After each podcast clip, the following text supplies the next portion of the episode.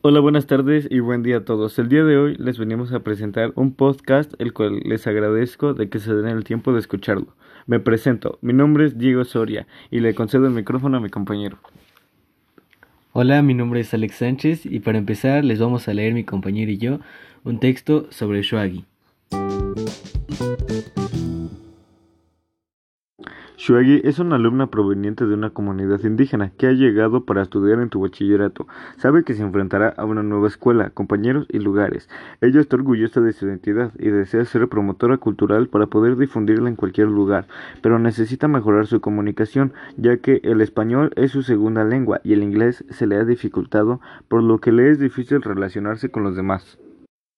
Este día ha sido el inicio de un gran reto y fue motivante. El día ha estado lleno de actividades de todo tipo. Los profesores emplearon tecnología que ella no ha utilizado para cerrar un broche de oro. El profe de inglés ha solicitado su presentación personal en ese idioma. Pese a sus mínimos conocimientos, le ha llamado la atención dicha actividad, pues ella piensa que nada es imposible y todo se puede aprender. Desde hoy buscará información aunque tenga que recorrer cualquier distancia. Después de leer este breve texto, vamos a aclarar el cómo vencer los obstáculos para alcanzar nuestras metas personales.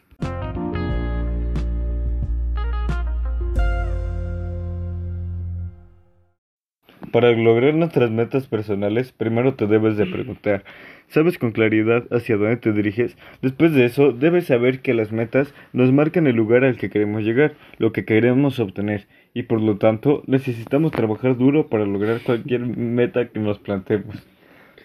Pregúntate si vale la pena el esfuerzo que tienes que hacer. Si no estamos dispuestos a esforzarnos, nuestra meta no es realmente nuestra o está basado en algo que no creemos o que no deseamos con el corazón.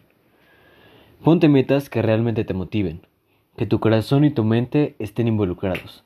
Para alcanzar nuestras metas debemos estar dispuestos a hacer lo necesario para lograrlo. Ser comprometidos y también es necesario que tengamos fe en nosotros, que confiemos en que podemos lograr sin importar la opinión de terceras personas.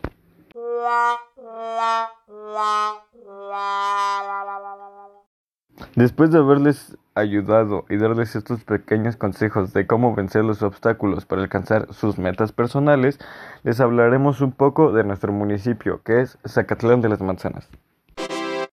Tradiciones, arquitectura, gastronomía, paisajes, bebidas y hospitalidad de su cálida gente, en Zacatlán de las Manzanas se respira la belleza de la provincia. Su clima frío, sus enormes cascadas y caudalosos ríos lo hacen un lugar especialmente mágico, por eso que se debe conocer si se busca sobre todo tener contacto con la naturaleza, descubrir sus tradiciones y disfrutar de las fiestas locales. Al igual, puedes visitar desde los relojes Olvera, la Casa de la Cultura, el reloj floral y el Paseo de la Barranca con sus hermosas vistas. También cuenta con una gastronomía variada, destacando la producción de manzana y sus derivados, como los vinos y las sidras de manzana. Igualmente destacan otros productos como el pan de queso o los tlatloyos, que son una variación de los tlacoyos, una comida típica del estado. Uno de los principales cultivos del municipio es la manzana, siendo el principal productor del estado. Por eso se da a conocer como Zacatlán de las Manzanas. Su nombre deriva de los vocablos en náhuatl zacat, zacate y tlán, sufijo de lugar, que significan lugar donde abundan los zacates. Zacatlán es famoso por su antiguo convento franciscano y por su tradición relojera que data de inicios del siglo pasado, así como por los paisajes de ensueño cubiertos por la niebla. Fue habitada originalmente por los zacatecas y más tarde con la llegada de los españoles se asentaron los misioneros franciscanos, quienes iniciaron la construcción de su convento. Los españoles propiciaron el cultivo de la manzana y por el siglo XVIII ya era su cultivo principal, lo que dio origen al nombre de Zacatlán de las Manzanas.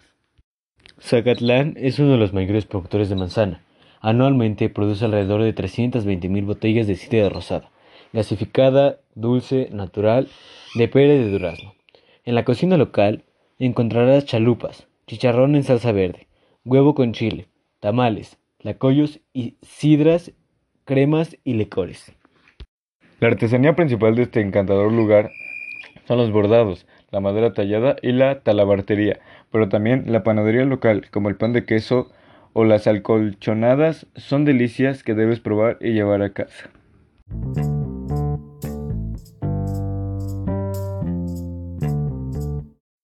Ok, eso ha sido todo por hoy.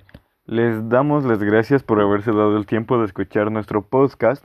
Les reitero, mi nombre es Diego Soria. Y el mío es Alex Sánchez. Nuevamente, muchas gracias. Hasta luego. ¡Yay!